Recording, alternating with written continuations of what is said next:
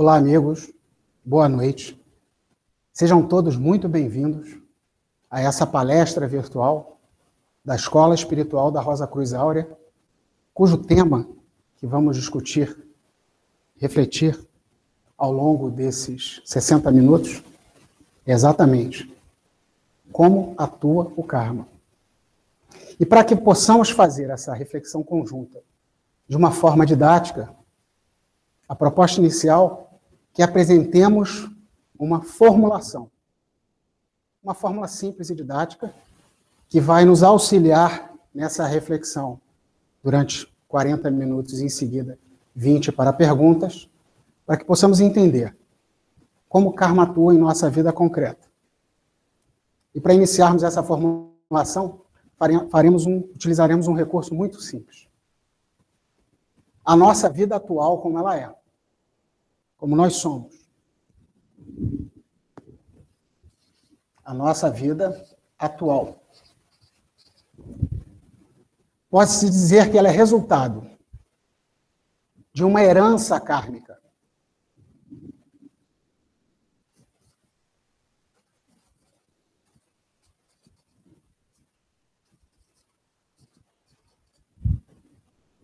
E além disso que nós chamamos do karma, a herança kármica, temos um segundo desdobramento do karma, que é a herança sanguínea, que tem uma leve diferenciação em relação ao que conhecemos como karma objetivamente.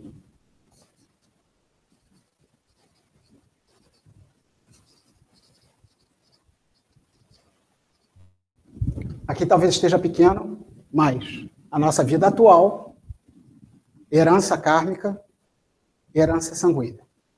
Se essa formulação parasse aqui, poderíamos tranquilamente dizer que a nossa vida é totalmente definida pelas linhas do destino. A nossa vida não teria uma saída. Seguiríamos simplesmente uma sequência pré-determinada. Ou seja, a nossa vida seria determinística. Por isso, para além desses dois elementos, existe um elemento que vamos chamar inicialmente de uma inovação. Ou, como conhecemos bem, uma boa nova. Essa inovação, essa boa nova, não se manifesta automaticamente, assim como esses dois elementos se manifestam automaticamente sobre a nossa vida. Não. Essa inovação, essa boa nova, depende de um processo que, ao longo desse nosso período, tentaremos desenvolver isso. Mas antes, vamos explorar o primeiro lado dessa equação, a herança kármica. Então, estamos diante do desafio de entender como o karma atua. E, é claro, como que ele é produzido, onde ele é gerado. E para isso vamos precisar utilizar alguns conceitos que vão possivelmente ser aprofundados, inclusive, em outras palestras virtuais. E um desses conceitos muito importantes, que já foi falar, que já foi falado diversas vezes, mas não talvez na profundidade necessária, que é o conceito do microcosmo.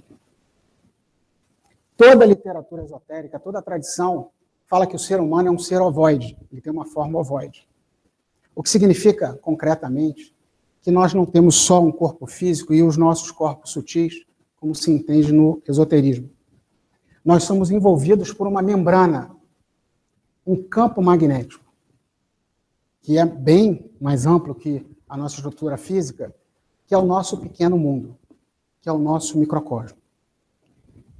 Dentro desse microcosmo, existe a nossa manifestação de personalidade. Então, dentro desse microcosmo, estamos nós. E a relação que existe entre o microcosmo e a personalidade, ela ocorre de duas maneiras que são absolutamente ligadas com essa equação da nossa vida concreta, real, diária. Vamos agora fazer uma pequena digressão sobre o microcosmo. O microcosmo, ele é a nossa possibilidade de conexão com a Trinidade: Deus, cosmos e o homem. Sem essa ligação com o microcosmo, somos seres isolados em nossa própria personalidade. Porque, de fato, o microcosmo é o Filho de Deus. É a imagem e semelhança de Deus. Um pequeno mundo, um pequeno cosmos que representa toda a estrutura da divindade. Mas ela perdeu a potencialidade de se manifestar um fenômeno chamado queda, que não vamos entrar em detalhe nesse, nele agora, mas que a relação entre a personalidade e o microcosmo, ela produz da seguinte maneira o karma. O microcosmo é como se fosse uma casa. E a personalidade é como se fosse um habitante que aluga essa casa. E a cada habitante dessa casa, ele recebe de herança, por isso herança kármica, aquilo que o habitante anterior deixou na casa. Como simbolicamente um quadro, um sofá, um móvel. E na prática concreta, nós, quando nascemos, nós somos envolvidos por uma influência microcósmica que, sob um sentido, essa ligação é uma ligação kármica, resultante de tentativas das diversas personalidades que viveram no microcosmo de encontrar o sentido da vida. Todas as tentativas sinceras, todas as tentativas de busca de uma plenitude, de um novo pensar, de um novo sentir, de uma nova vida. Todas essas tentativas que não chegam ao seu objetivo final deixam uma marca. E essa marca, essa lembrança de personalidades passadas, chega para a nossa personalidade atual, para a nossa vida atual, como uma inspiração. E uma inspiração que, na verdade, é, por vezes, um sinal de esgotamento. Esgotamento. O karma, do ponto de vista da estrutura divina, do plano de Deus, ele significa um esgotamento. Porque aquele microcosmo recebe e guarda dentro de si todas as experiências das personalidades passadas que, na sua busca, não encontraram seu objetivo, mas tentaram um caminho. Esse caminho não foi bem sucedido.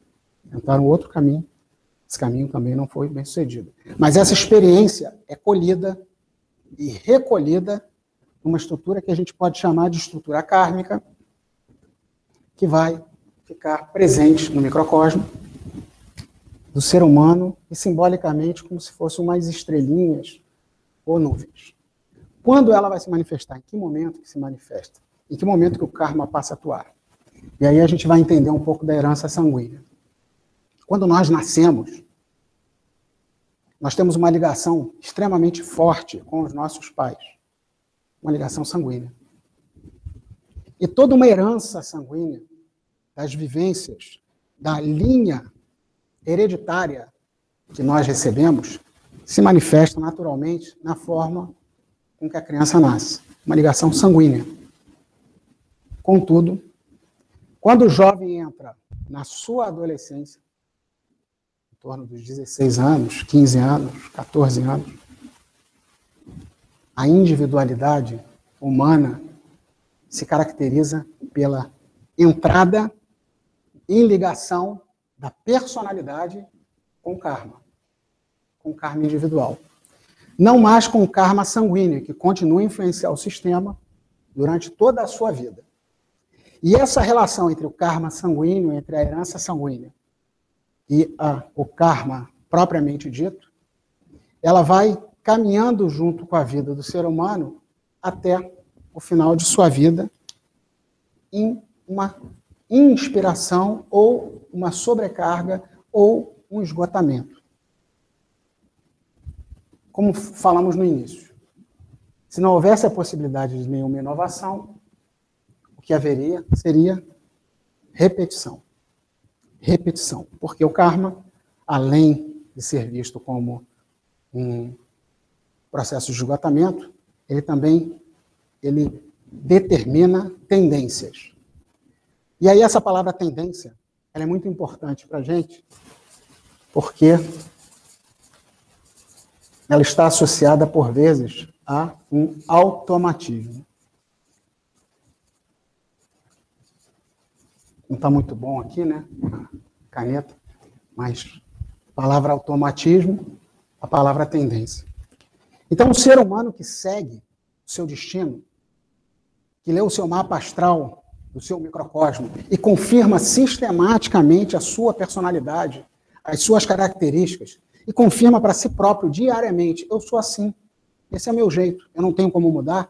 Na verdade, ele está definindo para si próprio a confirmação do seu destino.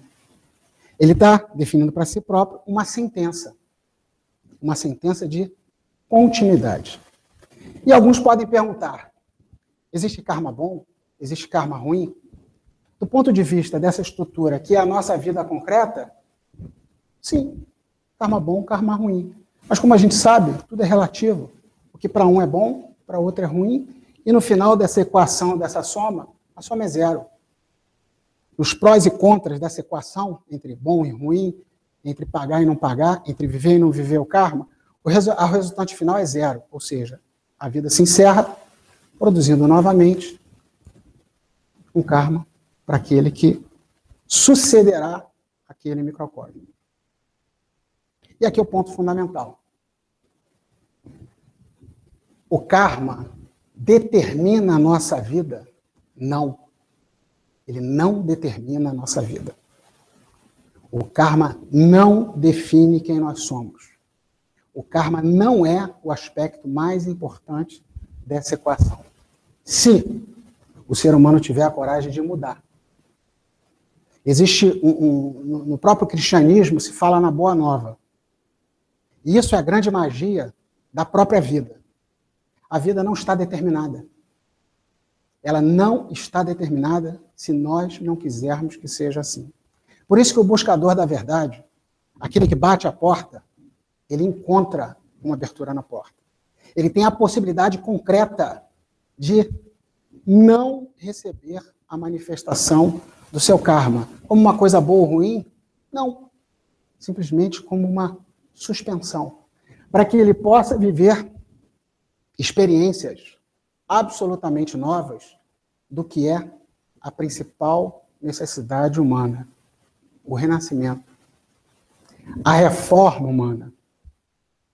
O ser humano, ele busca fundamentalmente uma mudança. Ele busca uma nova forma de viver. E essa possibilidade existe concretamente, se for descoberto dentro de si esse potencial de inovação.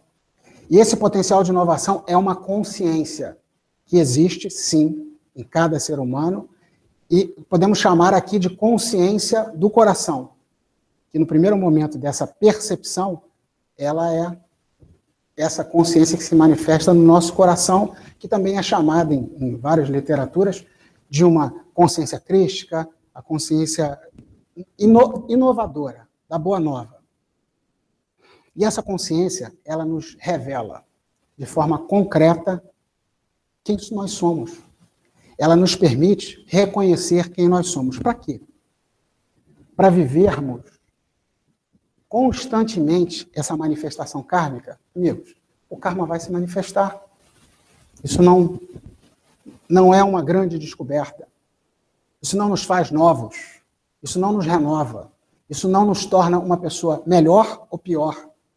Nessa contabilidade entre pagar karma e criar karma, se essa nova consciência não surgir, nós vamos pagar karma, nós vamos criar karma, como um contador eterno que não para de contar e apagar e criar uma equação infinda que o resultado dele é zero. É a morte, é a morte do corpo físico e a morte da consciência natural. Mas Deus não abandona a obra de suas mãos. Não é parte do plano divino que o ser humano fique preso dentro de si próprio, dentro das agruras criadas por essa queda microcósmica. É parte do plano divino que o ser humano renasça, faça uma mudança fundamental de sua estrutura, se torne um novo homem. E essa possibilidade, ela é tão concreta quanto a manifestação kármica. Ela é tão real quanto à manifestação kármica. Contudo, e acreditem, ela revoga o karma. Se tivéssemos que pagar, e aí, de novo, usando a lógica, se num processo espiritual real, concreto, baseado numa inovação, tivéssemos que queimar o karma de vidas microcósmicas que estão acumuladas lá, certamente 70 anos não seriam suficientes. Certamente. Porque uma carga de acúmulo que gira ao longo de eões, de eras, desde que o ser humano é acompanhado pelo, pela estrutura microcósmica, desde a queda do homem original, não seria possível. Por isso, no momento que o ser humano desperta, esse processo de criação e purgação do karma, ele pode ser suspenso. E é interessante aqui que essa visão do karma muda absolutamente, totalmente a nossa forma de entender a vida.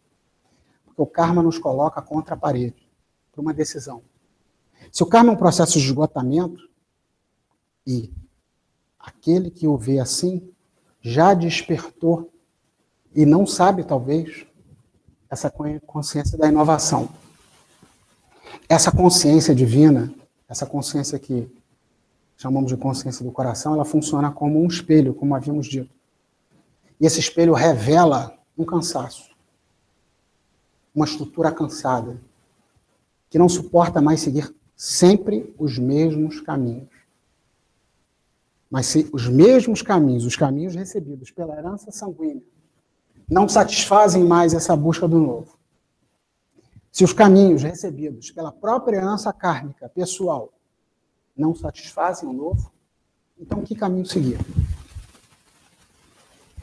É exatamente esse caminho, é exatamente um caminho como esse, que é passível de ser realizado em todas as escolas espirituais de todos os tempos. É um caminho cujo primeiro passo dele é um passo que é extremamente potente, ele revela de forma poderosíssima, mas ao mesmo tempo extremamente desafiador e exige de nós uma coragem que é caminhar a partir de uma nova consciência. Por isso se diz nos evangelhos, não é possível colocar vinho novo em odres velhos. Não é possível colocar uma nova energia numa estrutura antiga, velha. É preciso renovar o homem para que ele receba essa conexão. E quando essa conexão é possível de ser realizada, quando essa novidade essa nova consciência fala cada vez mais alto no ser humano, e o ser humano recebe como graça, e é graça, a possibilidade de uma suspensão do karma, a partir desse momento ele recebe, como não poderia, poderia ser diferente, livre, livre arbítrio. Essa é a ideia da divindade. Essa é a ideia de Deus dar ao homem o que sempre lhe pertenceu. Porque a estrutura astral dessa natureza, a estrutura viciada nesse sistema repetitivo determinístico, dá a falsa impressão que nós não somos livres, que nós estamos presos. E é uma falsa impressão que se revela quando a nova consciência desperta. E se ela despertar, e o candidato tiver coragem e ir atrás dela o tempo todo, com toda a sua energia, é possível realizar uma verdadeira ligação com esse microcosmo que vamos apresentar aqui.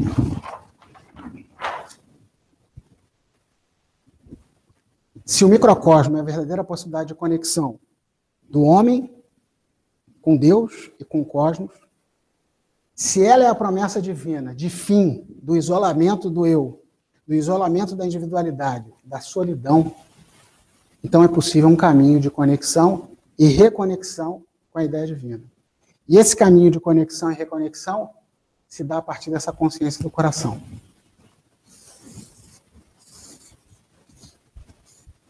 Esse somos nós. Nossa consciência nebulosa, mental, ela não é capaz de abarcar o plano divino. Mas ela é importante para entender o processo se essa que estamos, que estamos chamando de consciência do coração for dado espaço a ela para despertar.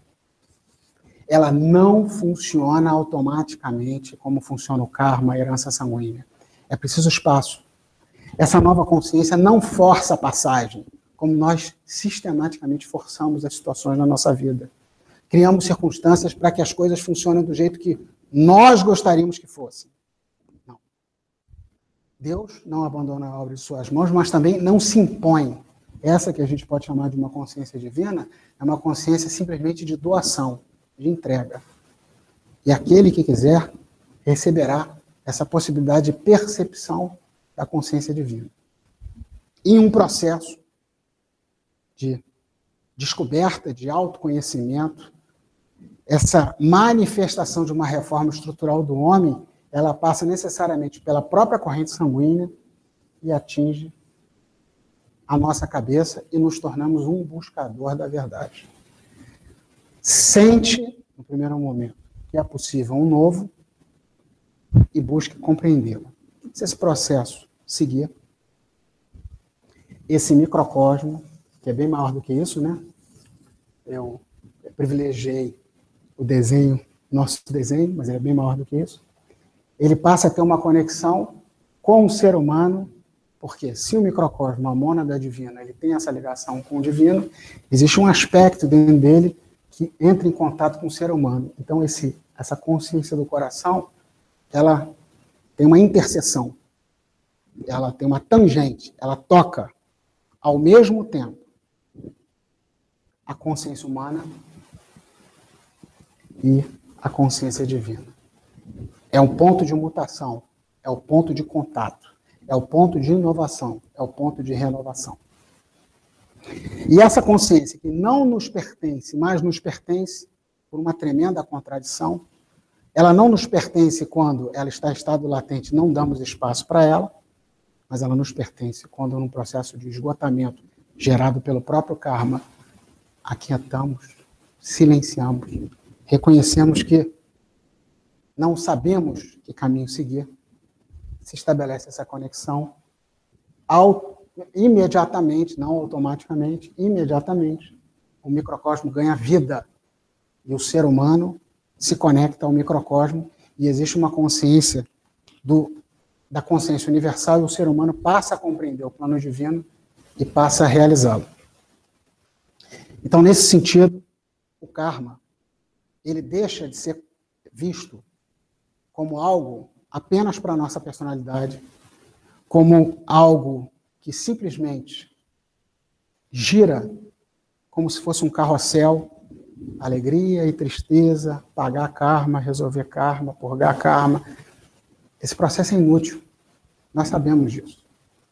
E nós vivemos uma época que a transparência é a principal característica nós estamos vivendo essa transparência de forma muito clara. Então, a necessidade de mudança fundamental do ser humano é exatamente isso. É a percepção que é a partir de um novo que é possível essa renovação da estrutura humana. E que o karma, ele não é algo determinístico, algo que define, a não ser que queiramos que o seja.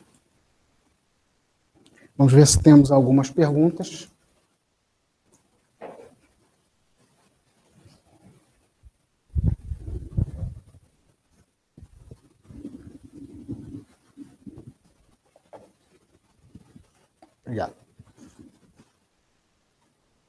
Agora, pois, uma colocação do Jurandir de Birigui, São Paulo.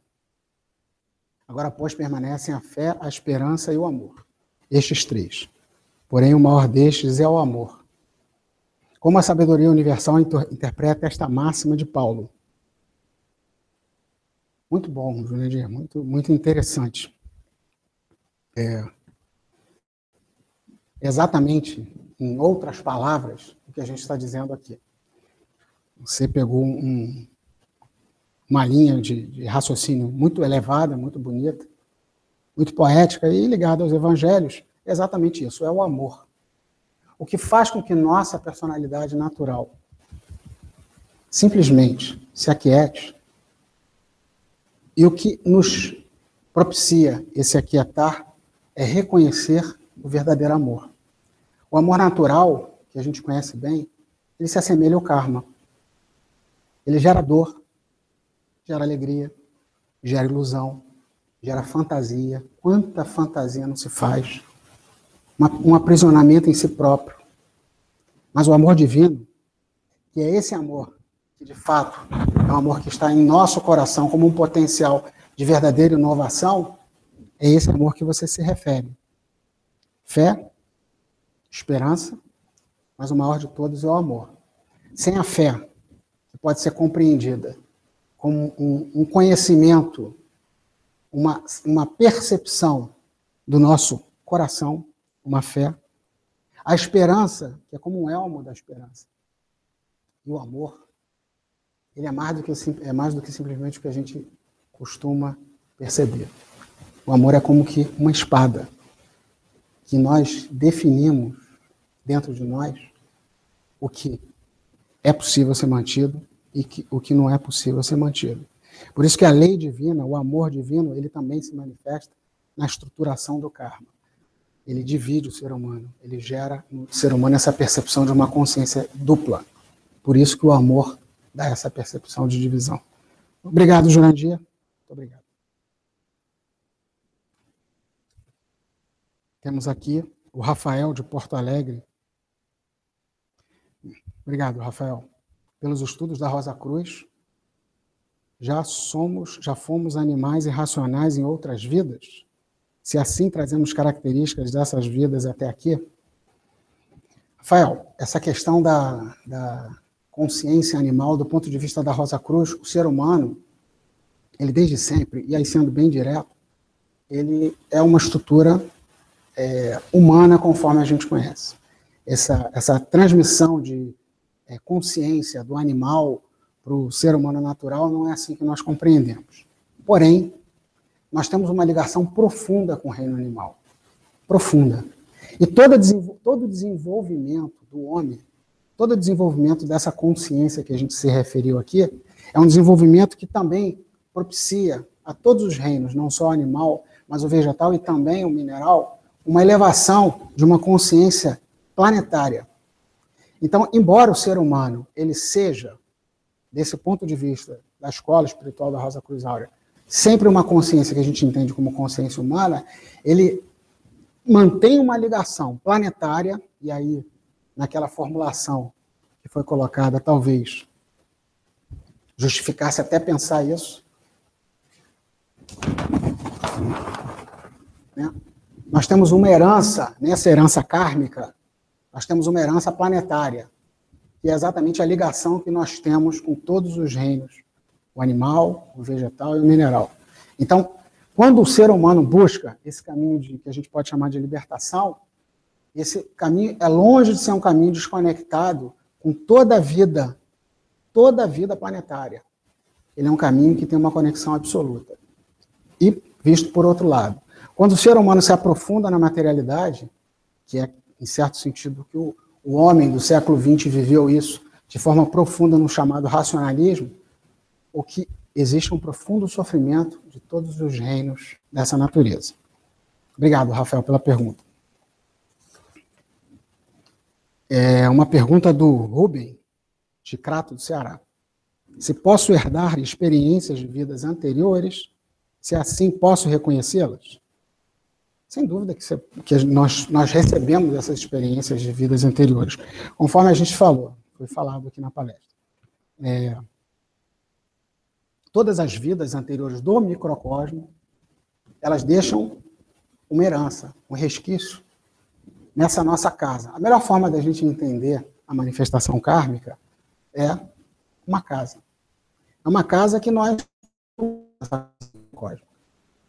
a questão fundamental, Rubem, é o seguinte: se nós acessássemos o karma e entrássemos em conhecimento com toda a nossa experiência kármica anterior, toda ela, todo esse potencial de conhecimento que está presente no nosso karma, o que isso significaria para nós? Nada. Nada. Porque toda essa vivência kármica, em sua toda a sua intensidade, do ponto de vista energético, nem seria possível. Porque uma estrutura simples, acessando, a, a tendência à loucura é muito grande. É uma questão energética. Mas do ponto de vista concreto da nossa vida atual, isso não resolveria nenhum dos nossos problemas. É como se a gente estivesse dirigindo o carro olhando para o retrovisor. Nós temos que olhar para frente. É, uma das formas da gente compreender bem isso, além do carro, imagina um carro que você olha para o retrovisor o tempo todo. Claro que você vai bater, você não vai encontrar o seu objetivo. É entender o seguinte: o que muda concretamente na nossa vida não é o passado. Entender que tem um passado, inclusive entender que tem um passado na nossa própria vida, na nossa vida concreta, é importante. Mas se na nossa própria vida nós vivermos do passado, quantas pessoas não ficam presas na sua infância? Porque minha infância, eu sou assim, porque minha infância foi assim, porque minha adolescência foi assado, e está preso nessa vida. Tem um filme muito interessante, que, que, é O Feitiço do Dia, se eu não me engano o nome dele, eu sempre confundo o nome desse, mas é o Dia da Marmota em inglês. Ele mostra exatamente isso. Uma prisão em si próprio. Se nós tirássemos o karma dessa história e olhássemos concretamente para a gente, para como nós somos, é como se nessa vida nós vivêssemos presos ao nosso karma dessa vida. Imagina uma vida, alguns chamam até de causa e efeito. De que vale isso? Pararmos e investigarmos. Minha infância foi assim. Entender o pai, entender a mãe, entender o país que se viveu, entender, entender, entender, entender, entender. E daí? Essa é a grande magia divina. É uma magia. É possível romper agora com isso tudo com o passado, com o presente, com o presente não, porque o presente é a única coisa que nos resta, mas com o passado e com uma expectativa ansiosa de futuro. Esse é o fundamento da, da vida humana. E quando nós já conhecemos esse fundamento, é possível fazer uma mudança. Caso contrário, nós seremos arqueólogos, arqueólogos de nós mesmos, que ficamos lá cavando o passado, que elemento. É interessante? É interessante mas não resolve fundamentalmente nada. Ou seja, Rubem, vamos olhar para o nosso presente concreto que ele tem um fundamento muito mais importante. Obrigado pela sua pergunta.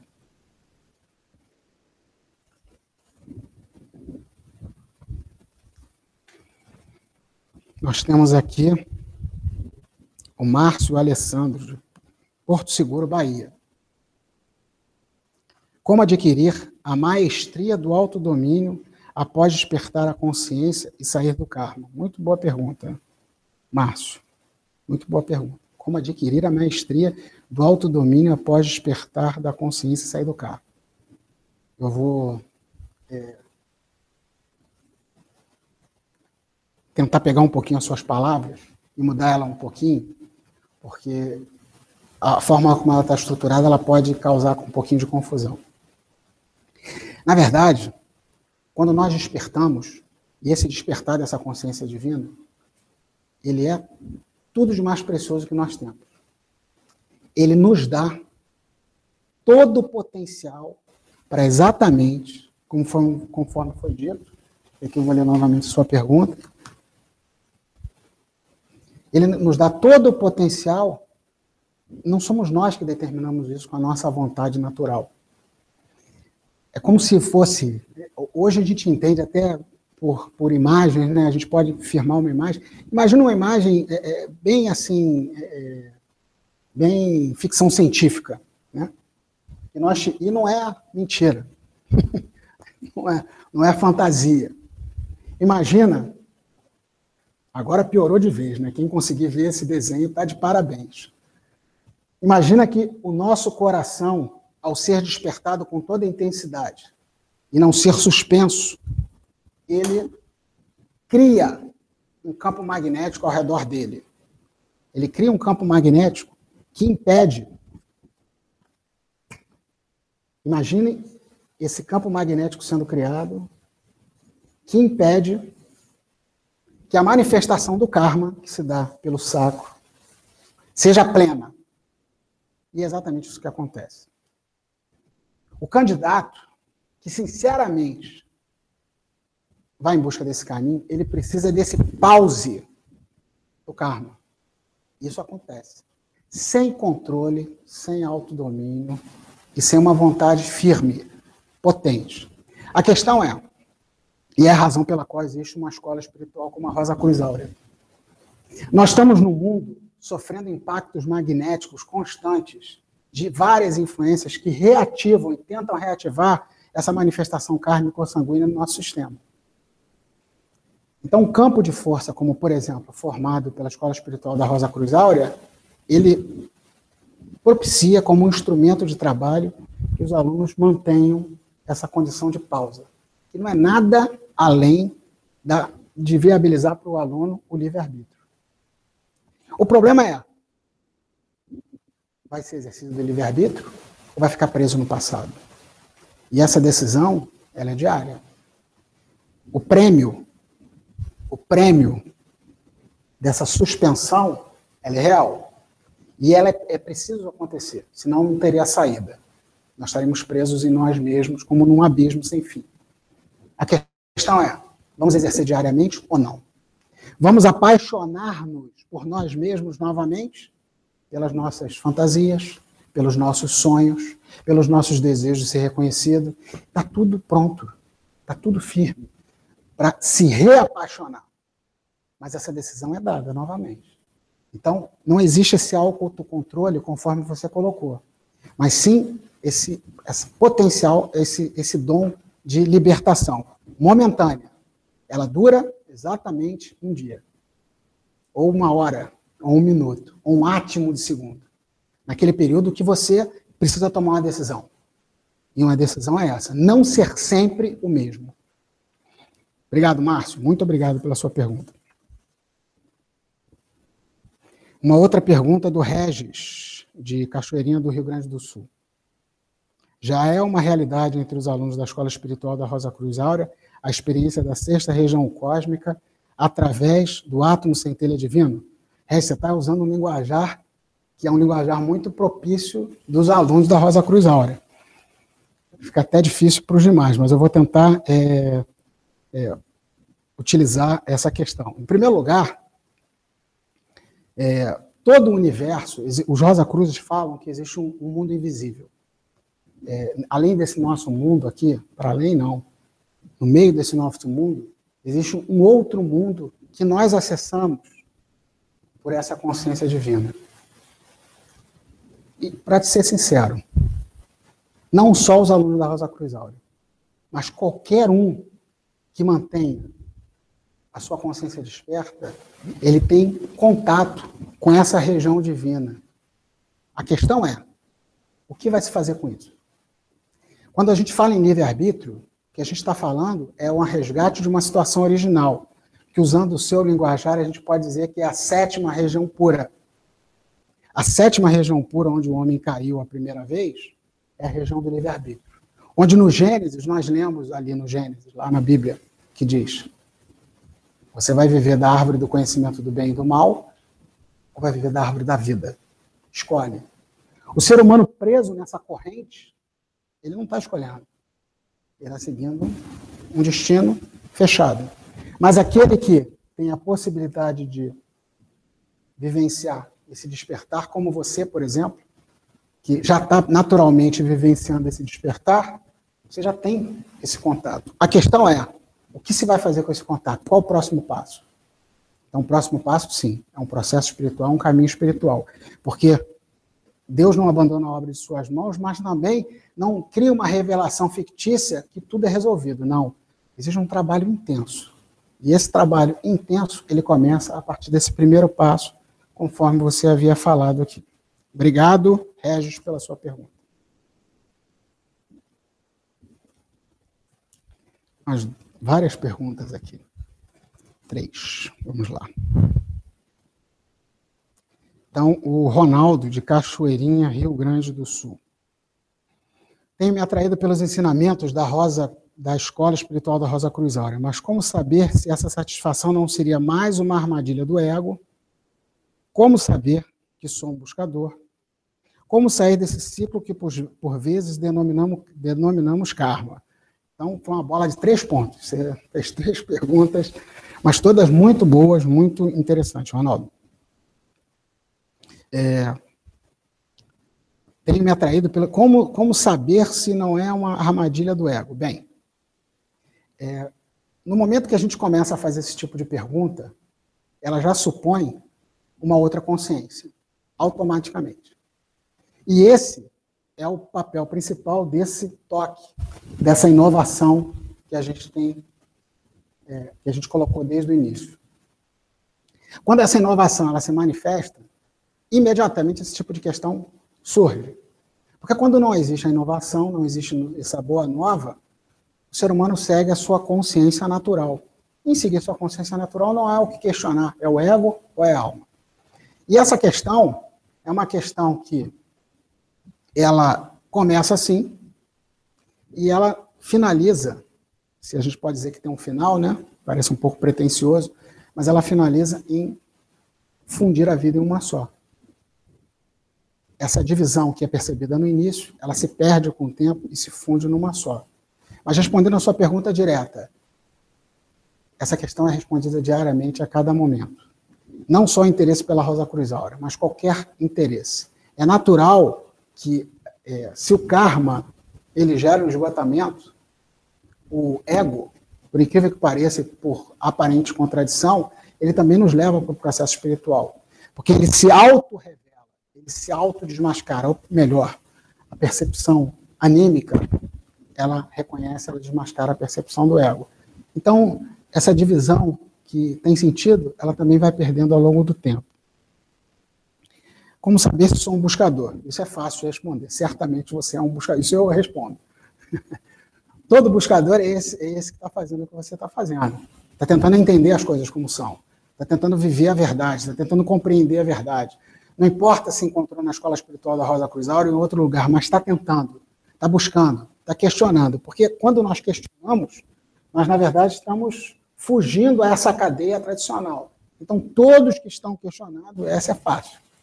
São buscadores. E como sair desse ciclo que, por vezes, denominamos, denominamos karma? Como a gente apresentou aqui, na verdade, o karma ele tem um processo de suspensão. Ele, e, e isso é muito interessante. É, quando a gente caminha no, no, que a gente chama de caminho espiritual, as questões que são lógicas por uma racionalidade, elas passam a mostrar uma certa contradição. Então, karma, ele por um esgotamento, ele nos leva para esse caminho. E ao mesmo tempo, por ele ser também um condicionante, um condicionador, ele pode nos aprisionar em si próprio. Então, realmente, esse ciclo de manifestação de karma, ele no segundo momento, ele passa a ser necessário ser vivido. Mas como vivê-lo? Nós não conseguimos resolver essa questão, conforme foi dito ao longo da apresentação. 70 anos de vida, não dá para resolver rondas e rondas microcosmos. Então, a inteligência divina, ela é extremamente refinada, a gente pode falar assim. Então, existe um processo de suspensão. E mais, nenhuma energia se perde nessa natureza. Nem a energia do karma. Então, quando o Filho de Deus ele renasce, o karma também é renascido. Até essa energia kármica é renascida, porque nada se perde no universo. Obrigado, Ronaldo, pela sua. Acho que é a segunda pergunta que você fez. Obrigado. O Adriano de Iperó, São Paulo. O karma se manifesta internamente como tendências, desejos, vontades, ou de maneira externa, como situações, experiências, etc. Muito boa questão, Adriano. Se manifesta exatamente dessas duas maneiras. É, nós podemos dizer que quando um, um, uma criança é atraída por uma família no seu nascimento, ela é atraída também por condições kármicas, né? por afinidades kármicas. É como se fosse, é, sim, uma pré-determinação. Nesse sentido, existe alguma pré-determinação. As condições de, de, país, as condições já estão né, mais ou menos definidas por afinidades o tipo de experiência que você pode viver, o tipo de situação. É, é ser karma ser brasileiro, mas é karma também ser alemão. Então, é, no fundo, não importa, né? Mas, de novo, o que a gente gosta de, gostaria de ressaltar, é, de novo, só complementando, né? Então, tendências, desejos, questões externas. Na verdade, é, fazendo um, um, modelo simplificador, a gente pode dizer que tudo, no fundo, é, é lei de causa e efeito, é karma. Então, as nossas tendências, as nossas características, algumas muito declaradas, algumas situações muito claras, são situações kármicas, sim. Mas o fundamental, e esse que é a questão mais interessante, é o seguinte: se eu estou insatisfeito com a vida como ela é, a minha vida como ela é, e eu olho ela do ponto de vista kármico, falo assim, como se recorrentemente se fala, ah, meu karma, não tem jeito, eu, eu tenho que passar por isso. Fundo, essa sensação de inadequação, de insatisfação, ela é exatamente uma necessidade de uma descoberta de um novo. Então não é solucionar o karma. O karma não impede nada, absolutamente nada. Pelo contrário, ele nos leva para as cordas. Como se fosse uma luta da vida, que nós caímos nas cordas. E quem nos coloca nas cordas é o próprio karma. Ele nos coloca diante de uma situação que não tem jeito. A gente tem que mudar a forma de agir. Aquela luta do jeito que ela está se dando, ela não resolve o problema. Então, o novo essa, essa nova consciência, essa que a gente chama de consciência divina, para ela, independente da situação kármica que nós estamos. Isso é interessante, porque é, tanto faz o nosso karma como ele é, como ele não é, o ser humano, a, a divindade, ela se manifesta para bons e para maus, para o dia e para a noite, a todo tempo. Então, a qualquer momento, isso é a grande mensagem de todas as escolas gnósticas, a qualquer momento é possível se libertar, não só do karma, mas se libertar de si próprio, das suas tendências que estão aparentemente definidas. Obrigado, Adriano. Tem um amigo de Angola. Opa. Ou uma amiga. Isis, desculpa. Isis Ambé.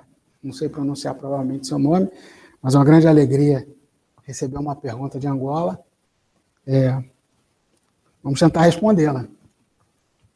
Se o peregrino gera um karma positivo, Dharma, para a próxima personalidade, o Dharma terá a mesma função que o karma? Isis, essa é a sua pergunta, é a pergunta é, que todos queriam perguntar, e você teve a coragem de fazer. Obrigado. É, positivo e negativo. Não sei se você já viu uma figura do Yin Yang, o positivo ou o negativo, o karma bom, o karma ruim. O que é karma bom, o que é karma ruim? Alguns chamam de dharma, karma positivo. Alguns chamam de karma, aquilo que é difícil. Uma pessoa rica, uma pessoa feliz, é uma pessoa que resolveu as suas questões na vida. É, uma passagem de Buda ele diz o seguinte: que mesmo que o ser humano vivesse no paraíso, ainda assim a alma estaria fora de sua casa. Mesmo que vivesse situações super confortáveis de vida, ainda assim, o ser divino ele não estaria atendido dentro da sua necessidade fundamental. Então, o efeito é sempre o mesmo, respondendo diretamente à sua questão. O efeito é exatamente o mesmo, seja positivo ou seja negativo. Tá bom? Obrigado, Isis. Muito obrigado pela sua questão. Espero que tenha atendido a você.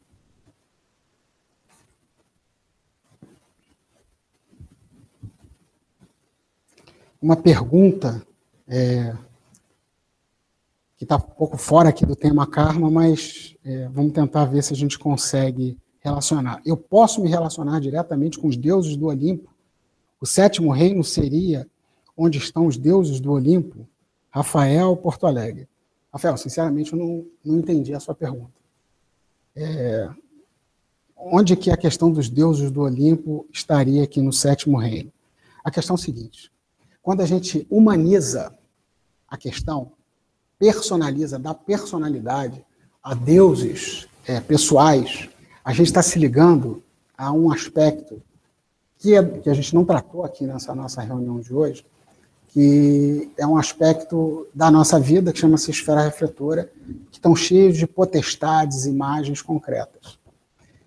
Quando a gente entra em contato com essa consciência divina, não há nada absolutamente nada de ligação pessoal. O microcosmo, esse cosmo, microcosmo, ele é a própria manifestação da divindade, que não é pessoal. Então não existe uma ligação pessoal nestes termos que talvez, se eu compreendi a sua questão, você colocou. E a sétima região cósmica não, é, é exatamente onde nós vivemos. Né? Então, é, não, não existe essa ligação. Agora, é possível se relacionar com qualquer tipo de potestade da esfera afetora? É possível. É possível se relacionar. A questão é, esse tipo de relacionamento ele aumenta o aprisionamento humano. Porque exatamente essas são projeções de imagens concretas de pessoas, de imagens de espíritos de luz, coisas que são reflexos da nossa concretude, que não dizem respeito a uma libertação. Mas, é, é, sim, é possível, mas não, não resolve uma questão fundamental humana, que é exatamente é sair dessa cadeia de causa e efeito infinito, que às vezes é gerado pelo karma. Obrigado, Rafael. Obrigado pela sua pergunta.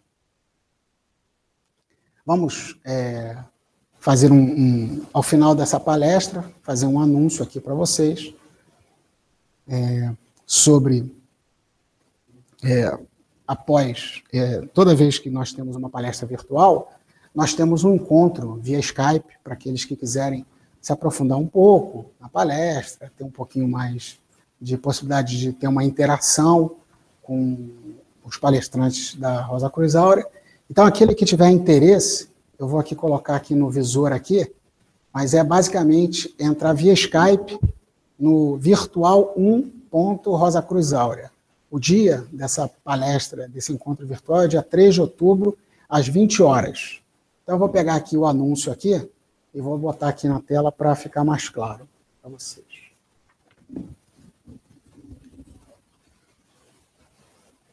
Então, essa, esse encontro virtual ele é factível, é possível de ser realizado aqui.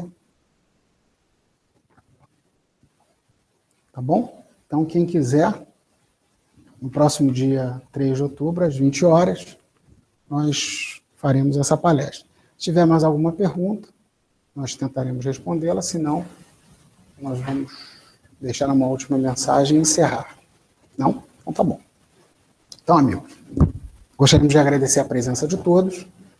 É, espero que tenha sido interessante essa nossa reflexão e dizer a todos vocês que é uma grande alegria a gente ter essa possibilidade de ter esse contato mesmo virtual, mas a Escola Espiritual da Rosa Cruz Áurea, ela tem seus lugares físicos, que você pode entrar pelo Facebook, entrar pela, pelo site da escola e descobri-los, ok?